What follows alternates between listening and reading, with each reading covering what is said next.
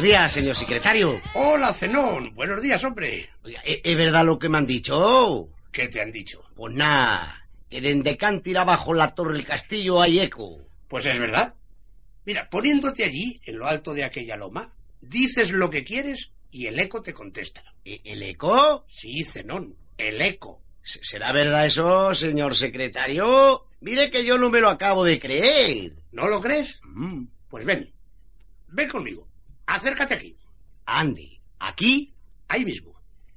Te voy a demostrar que el eco te responde. ¡Hola! ¡Hola! A, a ver, a ver, di- di- diga otra cosa. ¡Soy el secretario! ¡Soy el secretario! ¡Ay, mi madre! ¿Y, y yo que no me lo creo? ¿Puedo decir algo yo? Claro que sí, Zenón. Anda, di algo. ¡Hola! ¡Hola! Di algo más. ¡Soy Zenón! ¡Soy Zenón! ¿Eh? ¿Qué te parece? Y, y digo yo, ¿no será otra persona como yo la que me contesta dende la loma? ¡Ay, qué incrédulo eres! ¿No crees en el eco o resonancia, Zenón? A- Aguarda usted un momento, que voy a decir otra cosa. ¡Tío Zoquete! ¡El, Zoquete eres tú, Zenón! ¿Eh?